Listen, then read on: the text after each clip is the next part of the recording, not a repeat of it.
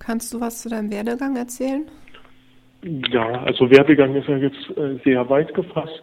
Ähm, also in Dresden und äh, Leipzig habe ich zunächst erstmal Biologie studiert. Das ist sozusagen der fachliche Werdegang. Und äh, danach, nachdem ich das abgeschlossen habe, habe ich äh, Geschlechterforschung, Sozialpolitik und Philosophie in Göttingen gemacht. Also das ist so ein bisschen die eine Seite. Äh, jetzt eine gesellschaftliche, äh, ja, ge gesellschaftliches Engagement lief zunächst erstmal so ein bisschen nebenher.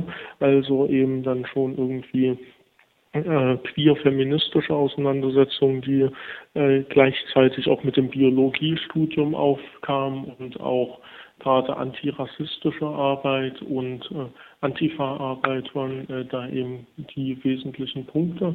Und äh, dann war aber eher so der Punkt, also dass es tatsächlich erst so ein bisschen nebeneinander lief und äh, erst durch zwei Veranstaltungen in Leipzig dann das irgendwie noch ein Stück weiter näher zusammengerückt ist, also dass ich auch dann Biologie und queer-feministische Betrachtung irgendwie zusammengebracht habe. Du hast ja in letzter Zeit auch so einige Aufsätze und Rezessionen verfasst. Was kannst du Interessierten denn so zum Einstieg empfehlen? zum, also jetzt äh, als Einführungsarbeit, also jetzt mein Thema, was ich jetzt verfolge, auch nach der Dissertation, was äh, gerade zu biologischen Geschlechtertheorien war. Ähm, als Einstieg würde ich eine, entweder Aufsätze auf meiner Homepage empfehlen, also heinzjürgenvoss.de ohne Striche und so, beziehungsweise auch, äh, glaube ich, relativ eingehend auch dieses kleine Bändchen Geschlecht, wieder die Natürlichkeit in der Reihe Theorie Org erschien. Und das ist eben gerade so ein kleiner Band, äh, der einerseits die neuesten Erkenntnisse aus der Biologie versucht äh, darzustellen und äh, gerade auch gesellschaftlich einordnet, also eben auch gerade deutlich macht, wie auch biologische Erkenntnisse immer erst in einer äh, Gesellschaft entstehen und äh, andererseits macht äh, äh, der Band aber auch deutlich, warum eigentlich Menschen immer schon gesellschaftlich sind und andererseits uns immer dieser Blick dafür so schnell entgleitet und wir Dinge gern als natürlich oder naturgegeben erklären und damit aber auch unserer eigenen Beeinflussbarkeit entziehen. Ich habe es ja inzwischen gelesen. Ich frage jetzt mal böse, könnte Mensch sich nicht gleich Geschlecht wieder die Natürlichkeit sparen und stattdessen nur Making Sex Revisited lesen? Ähm, sind jeweils ein, äh, ein bisschen unterschiedliche Betrachtungen. Also Making Sex Revisited nimmt eher äh, biologische Theorien ganz dezidiert in den Blick. Äh, Geschlecht äh, ist da ein bisschen äh, ein bisschen oberflächlicher an den Stellen und äh, reicht sozusagen nur die wesentlichen Stränge an. Und bei Geschlecht kommt quasi mit hinzu äh, einfach äh, also äh, bei dem kleinen Buchgeschlecht kommt eher äh, so ein materialistischer, marxistischer Ausgangspunkt mit hinzu. Also eben, was ich äh, gerade schon angedeutet hatte, dass äh, jeder Mensch eigentlich immer schon ein gesellschaftliches Wesen ist, also auch äh, einer gewissen Erziehung und Erfahrung unterliegt, die äh, auch durch Gesellschaft teilweise begrenzt ist. Und äh, das geht eigentlich relativ äh, gut zusammen mit Betrachtungen von Simone de Beauvoir und äh, von Karl Marx. Und das versuche ich in dem Band ein bisschen stärker herauszuarbeiten. Making Sex Revisited ist dann eben gerade bei den molekulargenetischen Sachen ein bisschen ausführlicher und äh, da wird äh, quasi zu jedem einzelnen Gen dann auch dargestellt, welche aktuellen Betrachtungen der Biologie äh, dazu vorgenommen werden und warum eigentlich die Erkenntnisse, die es äh, dort gibt, keineswegs äh, so eindeutig in zwei Richtungen bei Geschlecht weisen, sondern eher auf eine Vielfalt und Individualität äh, von Geschlecht hin, hinlaufen.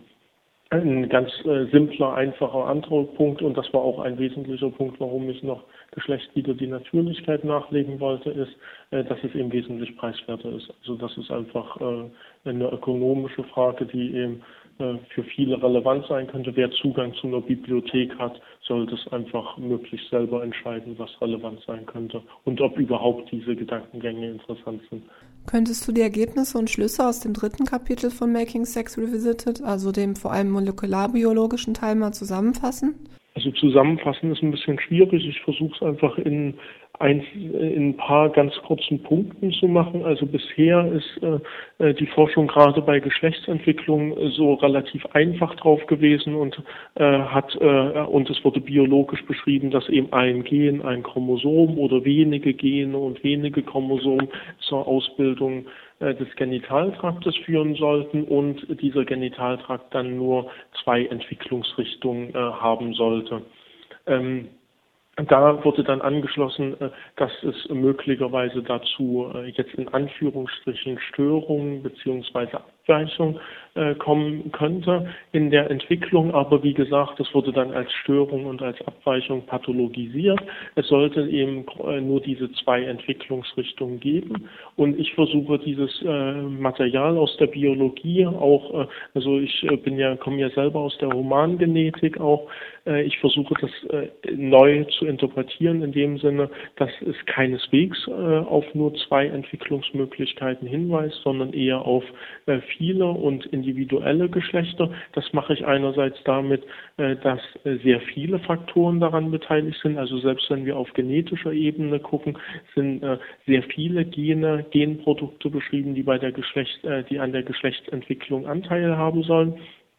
Ähm, und wir sehen dort keineswegs dieser saubere Auftrennung nach weiblichen oder männlichen Geschlecht, sondern wir sehen eher, wie individuell dort also wie äh, bei, jedem Individuum diese Gene, Genprodukte im Regelfall eben gerade alle äh, also abgelesen werden.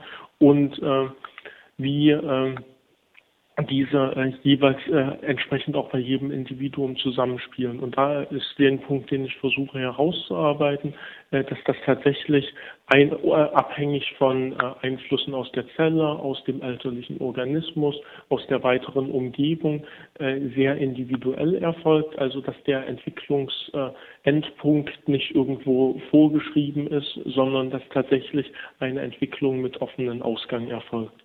Und diese Vielfalt an Merkmalen, diese Vielfalt an äh, beteiligten Faktoren und dass es keineswegs äh, mit einer eindeutigen äh, Trennung von zwei Geschlechtern getan ist oder dass man die überhaupt feststellen könnte. Das kann man bei eigentlich allen Merkmalen, die im Moment in der Biologie als geschlechtlich betrachtet werden, feststellen. Also eben sowohl bei Genen und Chromosomen als auch bei Hormonen als auch bei direkten körperlichen Merkmalen.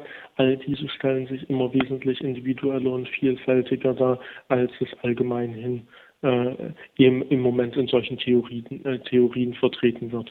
Das heißt, es ist eher eine populärwissenschaftliche These, dass es zwei fest voneinander trennbare Geschlechter gibt?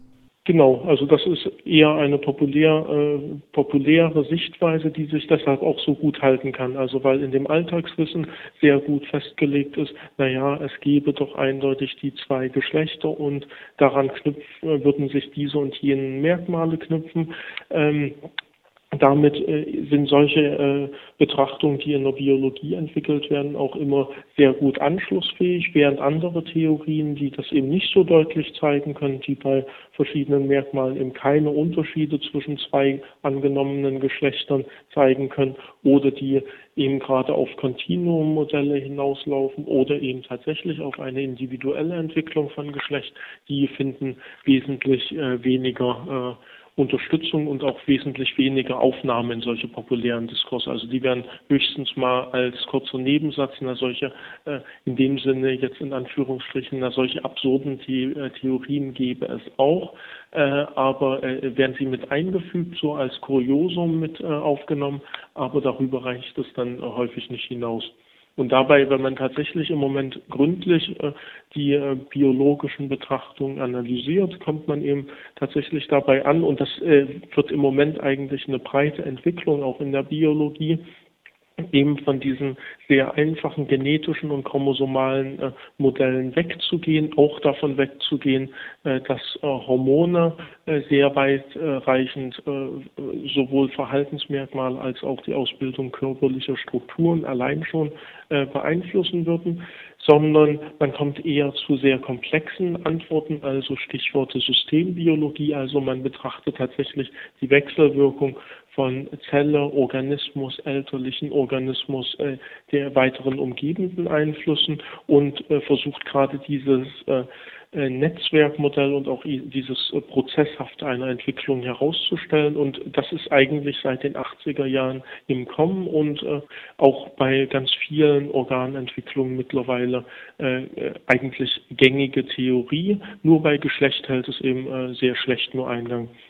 Also vielleicht, um es nochmal zu unterlegen, wenn beispielsweise äh, zu Herz und äh, zu Leber ausgeführt werden würde. Ja, na, die Entwicklungswege sind eigentlich sehr vielfältig. Da kann dieses und jenes passieren. Das muss nicht alles ganz fest geformt sein. Äh, dann äh, ist das eigentlich äh, gängig. Und äh, das sind nun wiederum aber gerade Organe, bei denen eine Variabilität in dem Sinne schon eingeschränkt, zumindest eingeschränkt ist, dass sie zumindest funktionstüchtig sein müssen, beziehungsweise durch eine Medizin in ein Funktions tüchtigen Zustand zu versetzen sein müssen.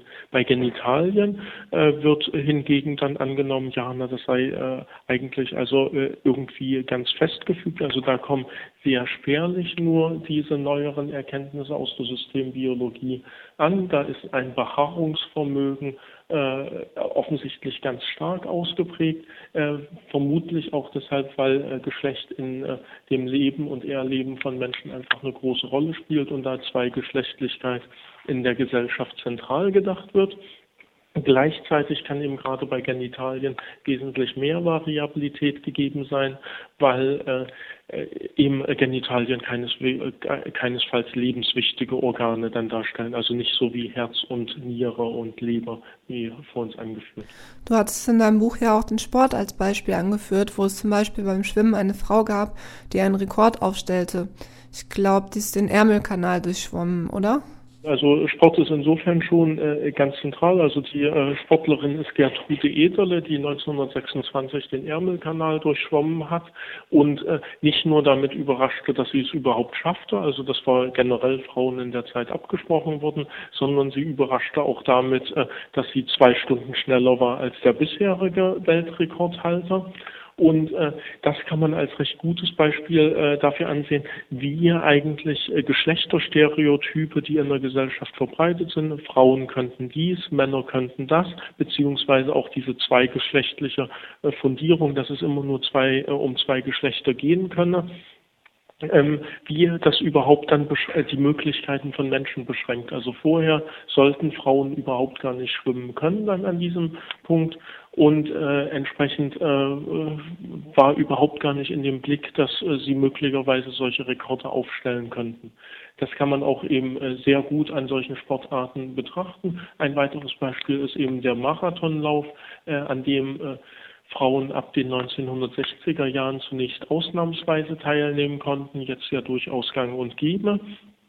Und äh, dabei zeigte sich in den 1960er Jahren, dass Frauen tatsächlich wesentlich langsamer waren also äh, der Abstand zwischen äh, der Spitzenfrau jetzt in Anführungsstrichen beziehungsweise dem Spitzenmann auch in Anführungsstrichen äh, war äh, mehr als eine Stunde. Jetzt äh, mittlerweile, also zu den Zahlen 2003, die letzten Weltrekorde, hat sich äh, die Zeit auf etwa zehn Minuten, also hat sich dieser Abstand weiter verkürzt und es gibt äh, sehr begründete Theorien, unter anderem aufgestellt von Anne Faustus Störling, äh, dass wenn eine Gleichbehandlung oder eine nicht geschlechtliche Behandlung äh, schon von Anfang an stattfinden würde, also dass nicht äh, jeweils Jungen und Mädchen unterschiedlich behandelt äh, werden würden, äh, dann äh, würde sich äh, eben dieser Unterschied vollkommen einebnen, beziehungsweise würde es eben dann äh, egal sein. Also würde man nicht mehr feststellen können, dass äh, irgendwie ein Mann oder eine Frau schneller rennen würde, sondern es würde eben dann eine Weltrekordhalterin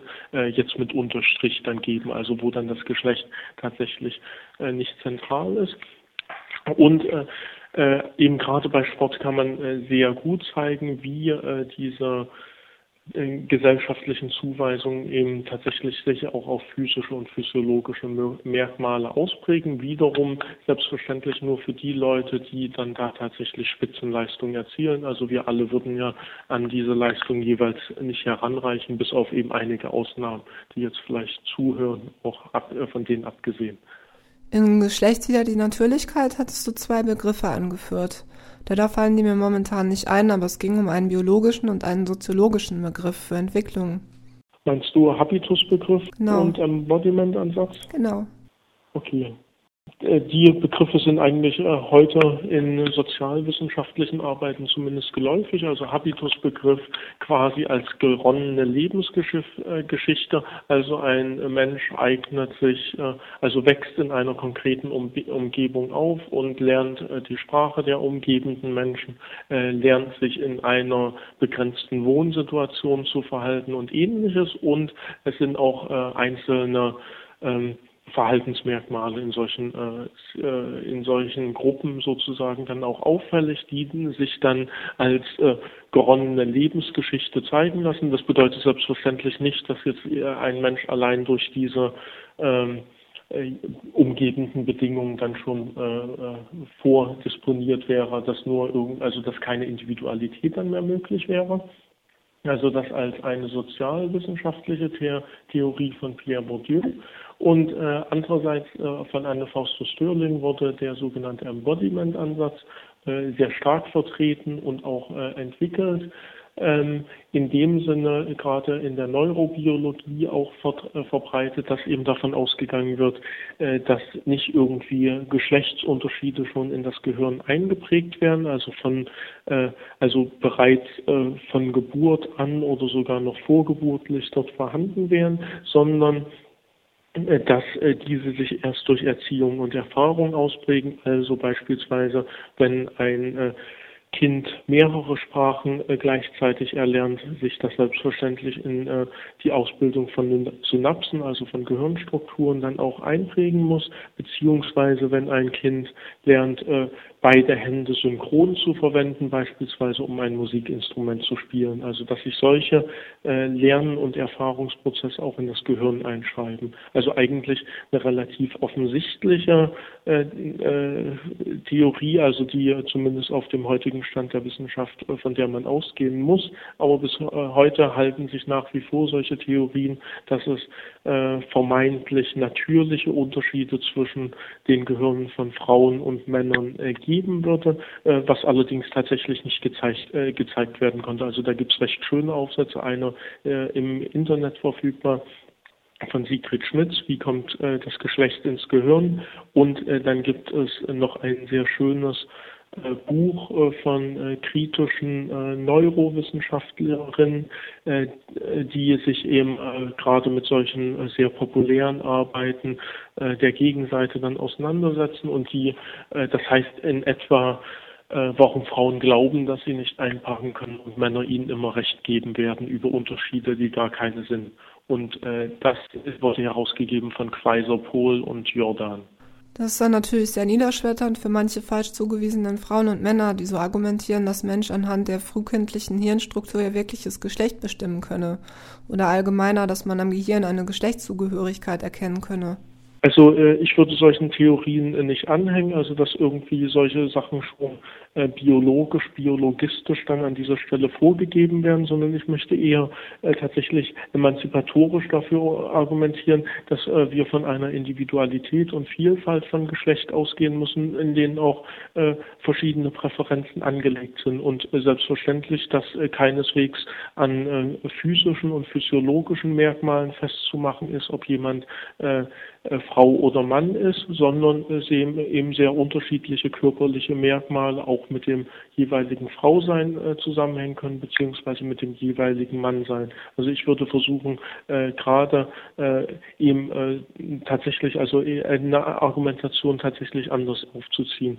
Dennoch äh, finden äh, solche Argumentationen in der Emanzipationsbewegung durchaus einigen einige Unterstützung, beziehungsweise gibt es in den entsprechenden äh, äh, ja, politischen Gruppen dann auch äh, sehr viel Streit darüber. Das ist sowohl äh, in der Schwulenbewegung der Fall gewesen, wo dann auch teilweise eben mit einer Natürlichkeit der Homosexualität argumentiert wurde und äh, andere Leute dann eben gerade für eine Sozialität äh, der Homosexualität argumentiert haben, also dass jeder Mensch sich erst so entwickeln würde. Aktuell kommen noch ganz andere äh, Punkte auf, die eben gerade deutlich machen, dass diese also die eher in den Blick nehmen, dass ein, äh, eine Fokussierung auf Eindeutigkeit und Wahrheit, die gar keine, äh, die gar kein äh, eine Möglichkeit mehr, für Uneindeutigkeit lässt, die keine äh, eine Möglichkeit mehr lässt, sich individuell zu verhalten, eben gerade ein Modernisierungsphänomen der europäischen Moderne darstellt, also in anderen Gesellschaften so nicht vorgekommen ist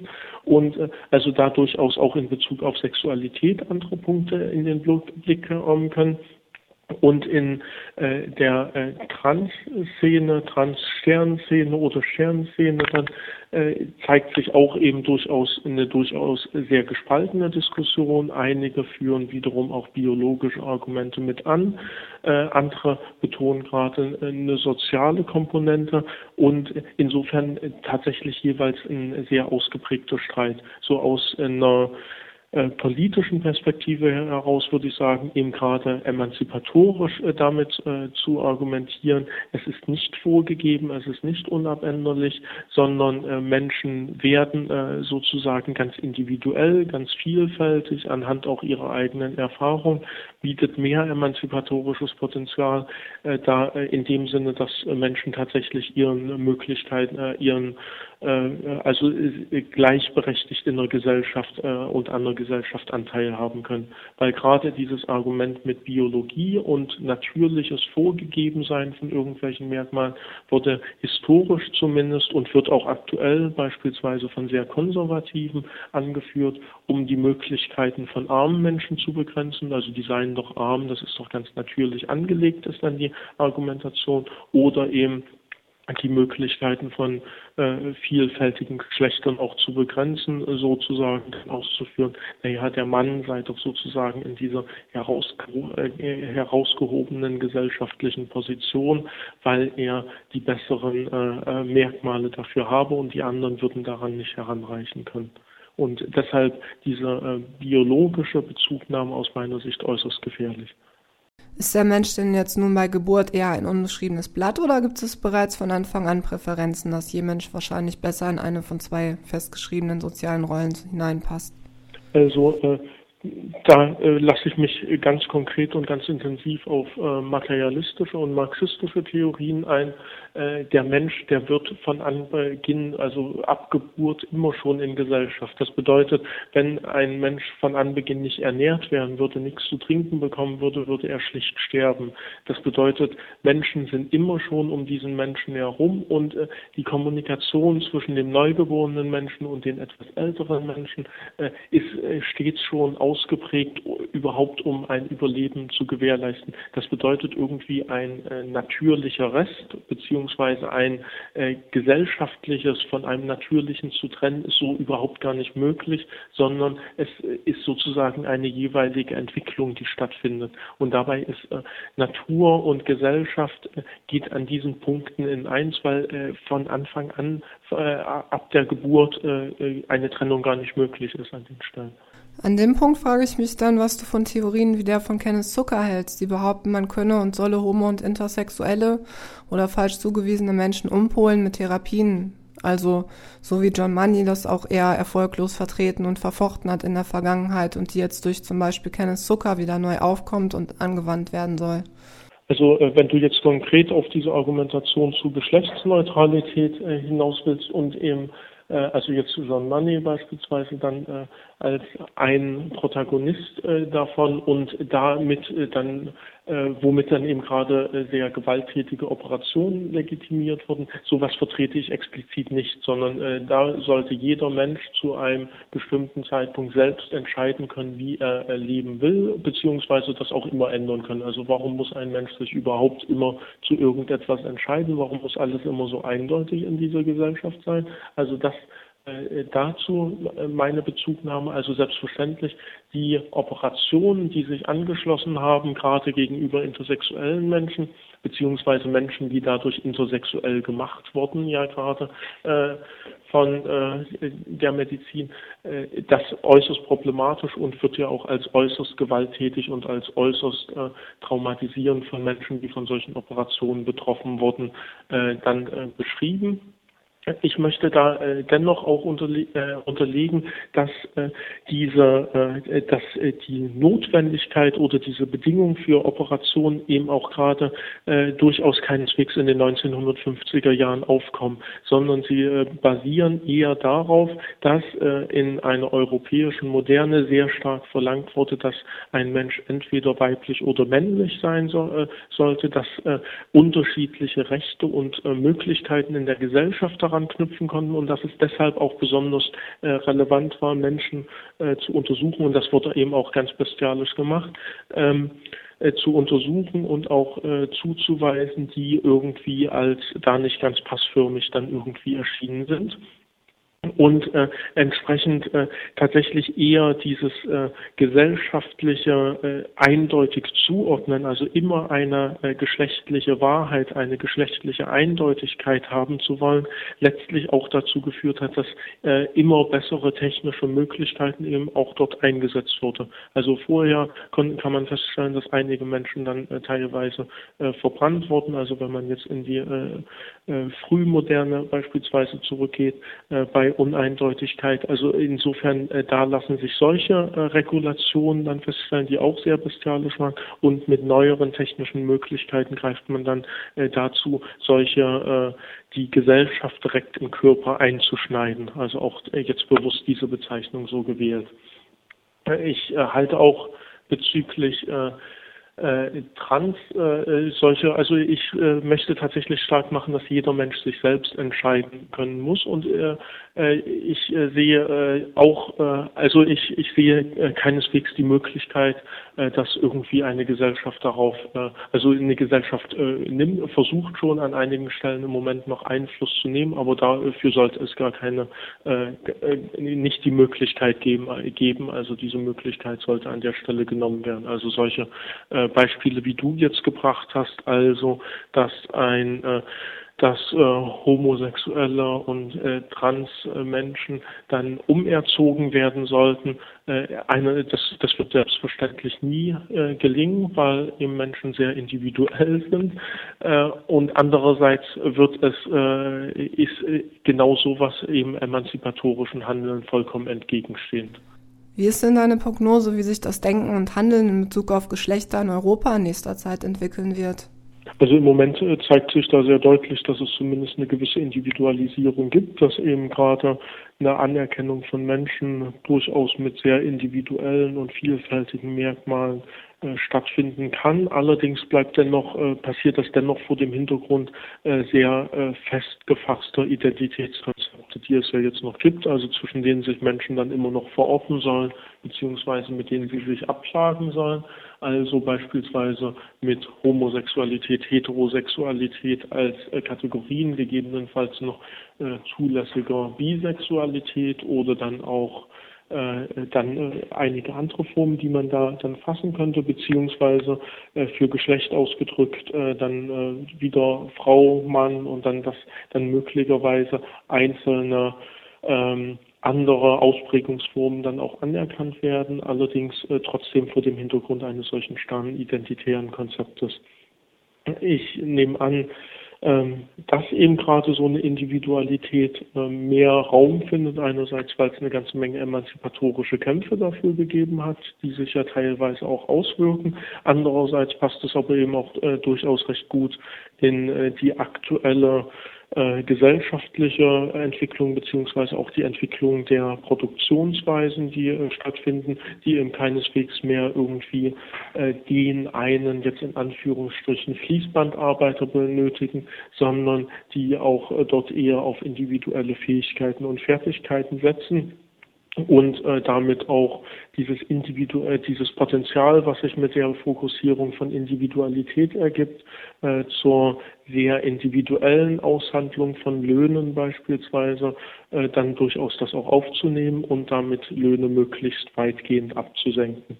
Also insofern denke ich, dass eine relativ breite gesellschaftliche Entwicklung durchaus in Richtung einer solchen Anerkennung in Gang ist, aber das e-, eben durchaus sehr vielfältige Ursachen hat.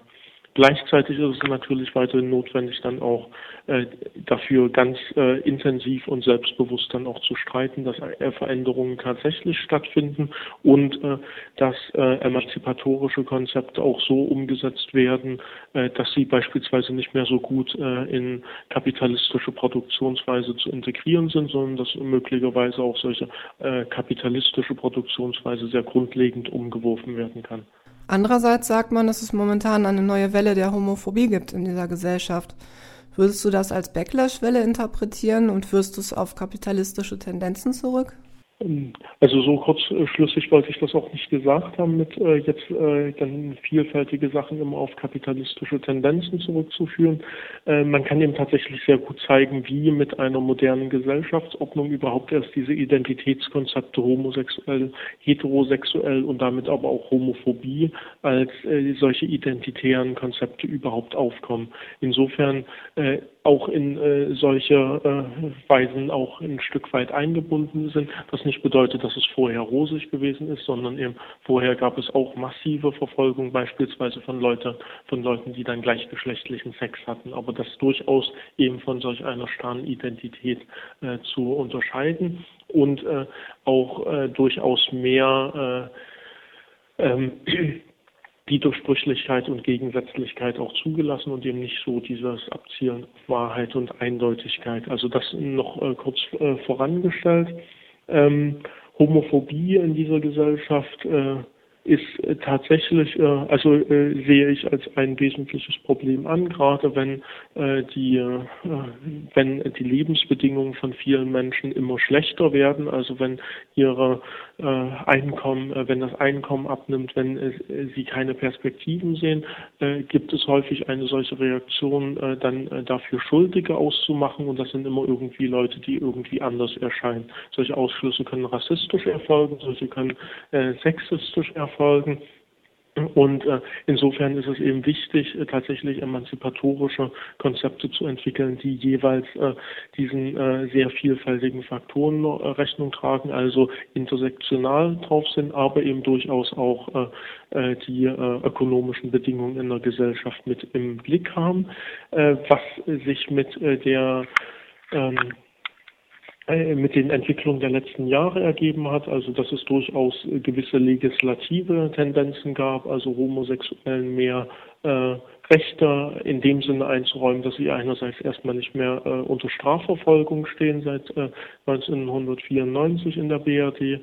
Ähm, dass äh, schließlich auch eine eingetragene Lebenspartnerschaft geschaffen wurde, durchaus mit minderen Rechten im Vergleich zur Ehe, aber eben ein solches Institut, was äh, in dem äh, Sinne auch eine Heteronormativität äh, deutlich werden lässt, äh, macht schon deutlich, dass es durchaus auf eine, also legislativ, also auf staatlicher Ebene eher auf eine ähm, äh, auf äh, eine Einbindung von äh, zuvor als pervers betrachteten Sexualitäten abgezielt wird.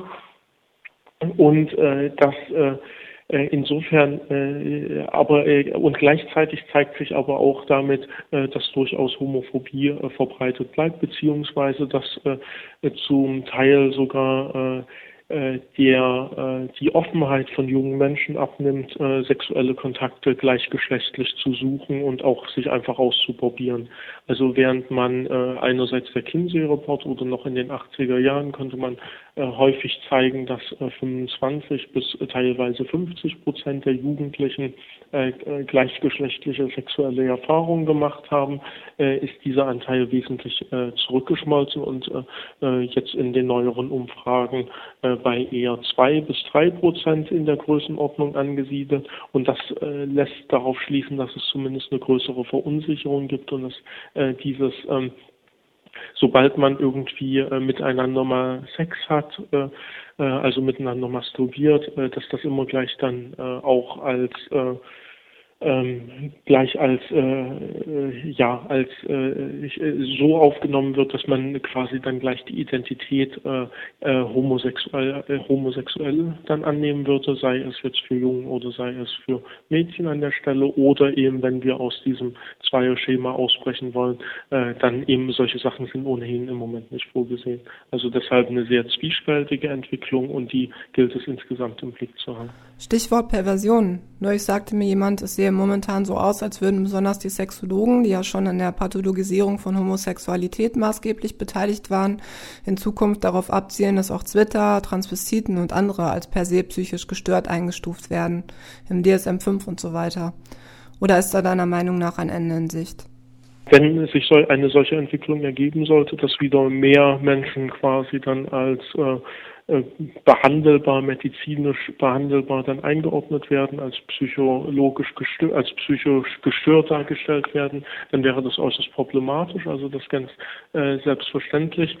Und ähm, Prognose insofern äh, wieder äh, kann man nicht sagen. Also es kommt tatsächlich darauf an, politisch dagegen zu streiten, dass eben solche Sachen geschehen können, sondern politisch dafür äh, zu streiten, dass tatsächlich Individualität und Vielfalt anerkannt wird. Und äh, dafür gibt es eben einige äh, Ausgangspunkte, beispielsweise in Berlin ja äh, zumindest äh, recht stark, äh, diese Auseinandersetzung, äh, also es sind ja sehr gute Veröffentlichungen auch erschienen, äh, die äh, deutlich machen, nee, äh, dieses äh, vermeintliche Problem, was da von rassistischen Kreisen immer aufgemacht wird, dass äh, äh, Migranten, Migrantinnen besonders homophob sein oder ähnliches ist so äh, nicht gegeben. Also das äh, lässt sich durch keine Zahlen belegen. Das lässt sich, äh, äh das ist tatsächlich eher eine rassistische Auffassung. Da gibt es ja den schönen Band Karriere eines konstruierten Gegensatzes, äh, zehn Jahre Muslime versus Schwule, wo sozusagen diese rassistische Entwicklung äh, minutiös äh, dargestellt wird. Und äh, das macht deutlich politische Kämpfe auch von äh, teilweise wenigen Leuten, aber eben auch äh, durchaus von Gruppen, bei denen sich immer mehr Menschen engagieren, können durchaus etwas erreichen. Und das muss man eben auch gegen solche Medizinisierung von einfach von Menschen, von bestimmten Charaktereigenschaften von Menschen muss man das genauso hinbekommen. Und da gibt es bezüglich Intersexualität gibt es ja sehr, sehr stark politisch agierende äh, Gruppen, also Zwischengeschlecht äh, beispielsweise oder intersexuellen Le Menschen e.V. als zwei Beispiele jetzt nur genannt. Also insofern da passiert einiges. Und da denke ich, wird das keineswegs so leicht umsetzbar sein und wird es äh, auch eine breitere Öffentlichkeit dagegen äh, geben. Äh, in Bezug auf Transsexualität ist es tatsächlich auch notwendig, dass äh, da entsprechend ähnlich äh, dann auch äh, ein politisches Potenzial dann entwickelt wird. Also da ist es, glaube ich, an einigen Stellen wesentlich weniger ausgeprägt und da könnte durchaus an Politisierung noch ein bisschen mehr passieren. Sein Buch Geschlecht wieder die Natürlichkeit kam ja in diesem Jahr heraus und bekam auch nicht wenig Interesse. Wie ist denn das Feedback insgesamt ausgefallen?